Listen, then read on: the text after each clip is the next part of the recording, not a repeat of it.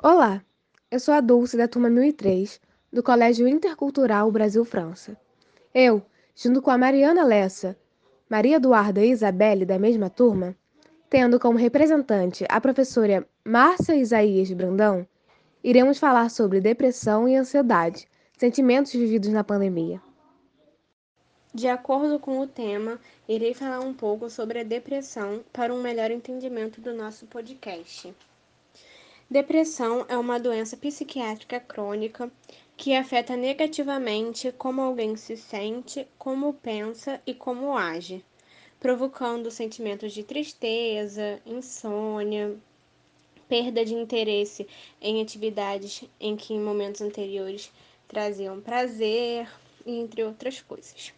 Contudo, felizmente, é tratável. E a ansiedade é a reação natural do corpo ao estresse. É um estado emocional caracterizado por sentimentos de tensão, preocupação e pensamentos ruins. Porém, nem sempre a ansiedade é uma doença. Num grau controlável, é encarada como sinal de alerta, mas quando passa o limite e compromete o bem-estar, levando ao estresse e ao surgimento de outros problemas psicológicos, é tida como doença. Então, vamos entrevistar a psicóloga Juliara Machado Goulart, especializada em saúde mental pela UFRJ e mestre em teoria e clínica da psicanálise pela UERJ. Boa tarde, Juliara. Boa tarde. É com muita satisfação que eu estou aqui é, podendo estar com vocês, falar um pouco sobre esse momento delicado e diferente que nós estamos passando, né, com o tema da ansiedade e depressão.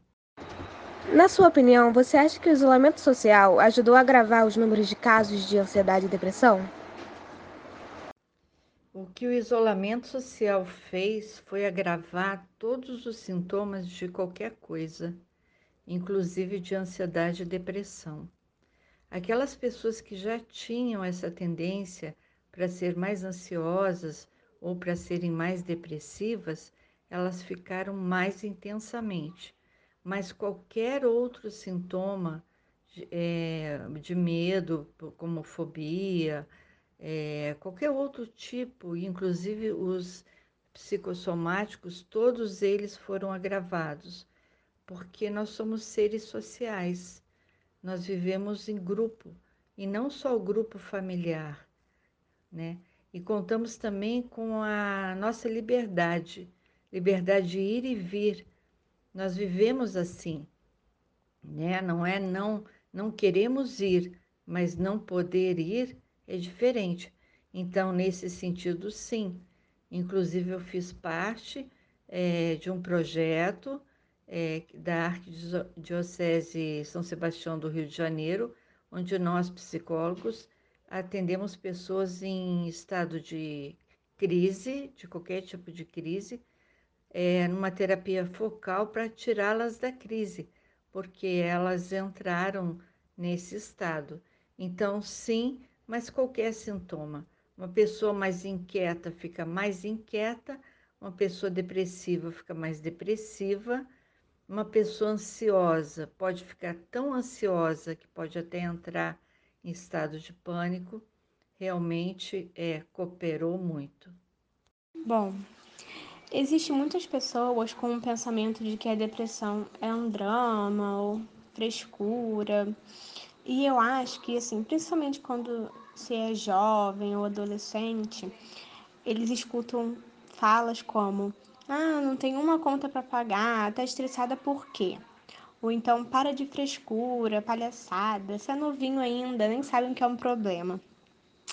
E é, eu acredito que isso muitas das vezes pode agravar, né, piorar é, o estado da doença. Isso realmente acontece? O que a senhora tem a dizer sobre isso? É, a questão da depressão é que nós chamamos de forma geral é, coloquial né, na vida é de depressão, mas existe o estado depressivo e existe a depressão maior, com D maiúsculo mesmo, que é uma doença. O estado depressivo é aquela baixa mesmo de interesse, de alegria, por algum acontecimento. A gente chama de é, é uma forma reativa, uma reação a algo que nos aconteceu. Nós perdemos uma pessoa, nós perdemos o emprego, um namoro que acabou, alguma coisa desse tipo. Isso é um estado depressivo. Eu estou, mas não sou. A depressão maior, ela já é uma doença que inclusive ela é ela é geneticamente transmitida, não na intensidade, mas a, a gente porta essa tendência de ser mais depressivo ou não e pode desenvolver como uma doença. E se for como uma doença, tem todo um tratamento é, diferente e mais grave, inclusive, tá? Não é só um antidepressivo, é um tratamento bem diferente.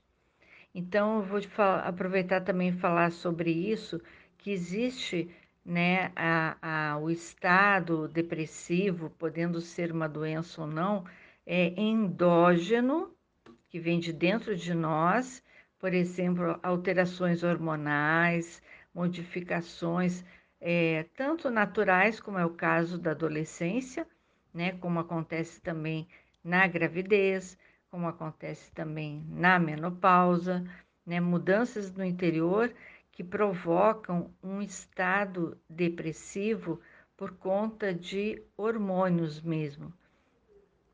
Exógeno nós chamamos quando a depressão vem por conta de algo muito grave, um grande trauma, né? Algo externo que aconteceu, tá?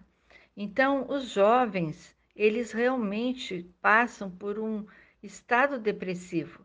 É, é difícil, nunca vi um adolescente, um jovem e até um adulto jovem, né?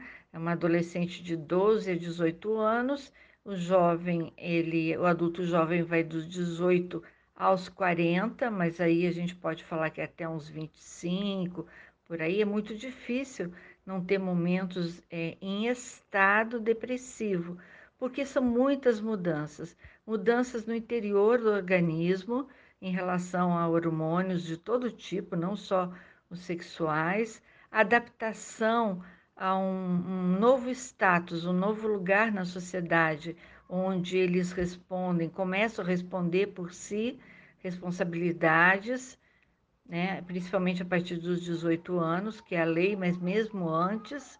Então, é muita diferença, muita adaptação para em poucos anos é, se inserir, né, é, e se adaptar mesmo, se inserir, fazer parte de si. Então, existe sim um estado depressivo natural, porque é da natureza, é endógeno, natural, é, durante a adolescência.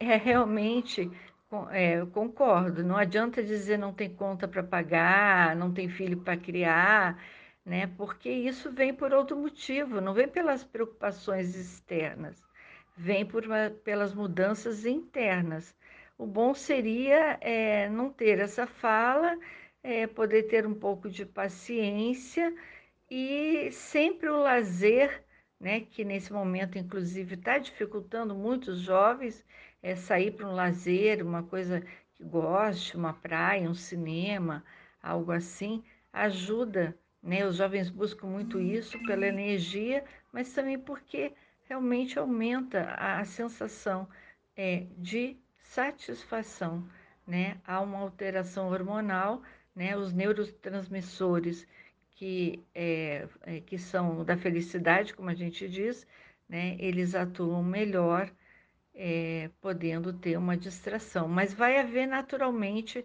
é, é uma depressão natural da natureza. Não pode ser muito grave. Se o jovem começa a se isolar, né? Não sai nem quando chamam não atende o telefone. É, hoje seria estranho não estar nem um pouquinho, uma vez por dia que seja, olhando as redes sociais, aí nós podemos desconfiar de uma depressão, é, talvez doença, uma coisa mais grave. Mas é isso. Então, nós fizemos uma breve pesquisa com alguns colegas da nossa turma E estávamos observando que muitas pessoas estão passando ou por ansiedade e depressão. Qual conselho a senhora poderia dar para esses jovens que estão passando por isso nesse momento? Eu daria e daria a sugestão que dou para os jovens, dou para os adultos, para qualquer um, né, que usem da sua criatividade. É, de que maneira, vocês me perguntam? Primeiro, aquilo que vocês gostam de fazer, que é possível fazer em casa, se vocês moram em apartamento, é dentro, se vocês moram numa casa, se tem um pátio, um quintal, né? Algum exercício físico, mesmo sendo feito dentro de casa, é necessário, né? Manterem-se em contato, é importante sim manterem-se em contato. Eu sei que os jovens eh, já estavam, né?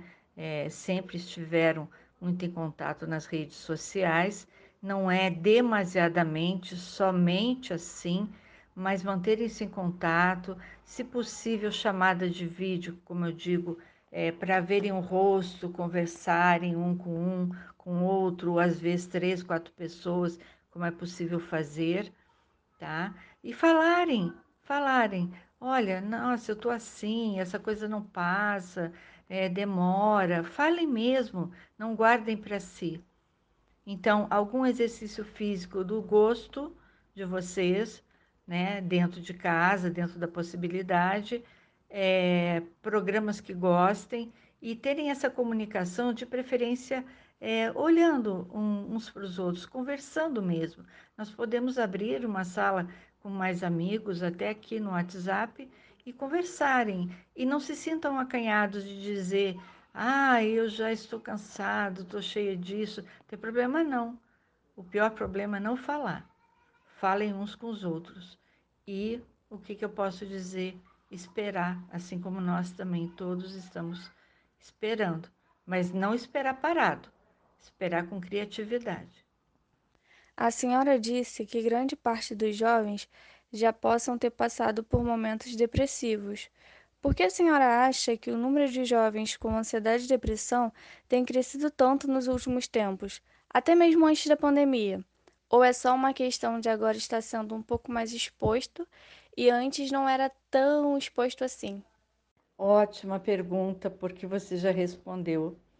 Toda crise de qualquer tipo, crise pessoal, crise familiar, crise nacional, mundial, econômica, toda crise levanta todos os véus, todos os disfarces e tudo aquilo que estava mais escondidinho ou disfarçado aparece. Esse é o grande lance que está acontecendo em relação a tudo no nosso país e nas pessoas. O que está acontecendo, você já respondeu, aparece mais, é visível. Aquilo que existe aparece mesmo, não tem o que, que tampone, que disfarce. Né? Sempre foi assim com os jovens e agora aparece mais. O que eu diria que é positivo na geração de vocês é que vocês podem falar disso, ver esse estado uns nos outros, conversar, fazer esse questionamento, coisas em que gerações passadas, na adolescência, a começar pela minha para trás, no período da adolescência, não se podia nem tocar nesse assunto. Todo mundo tinha que fazer de conta que estava tudo bem. Então, é muito bom e você respondeu. Está mais em evidência tudo, tudo, né? A diferença social, o absurdo da diferença social está mais evidente todos os adoecimentos que já existiam, porque tudo está mais intenso, está mais visível também, né? E por isso nós podemos falar disso e falar é como eu disse anteriormente, falar é o começo da cura. Não falar pode uma pessoa sucumbir sem ajuda. Muito obrigada, doutora Giliara. E essa foi a entrevista e os comentários da psicóloga sobre a depressão e ansiedade. Esperamos ter contribuído para o debate, principalmente nesse período tão delicado que é a pandemia. Aqui nos despedimos da entrevista e encerramos o nosso podcast.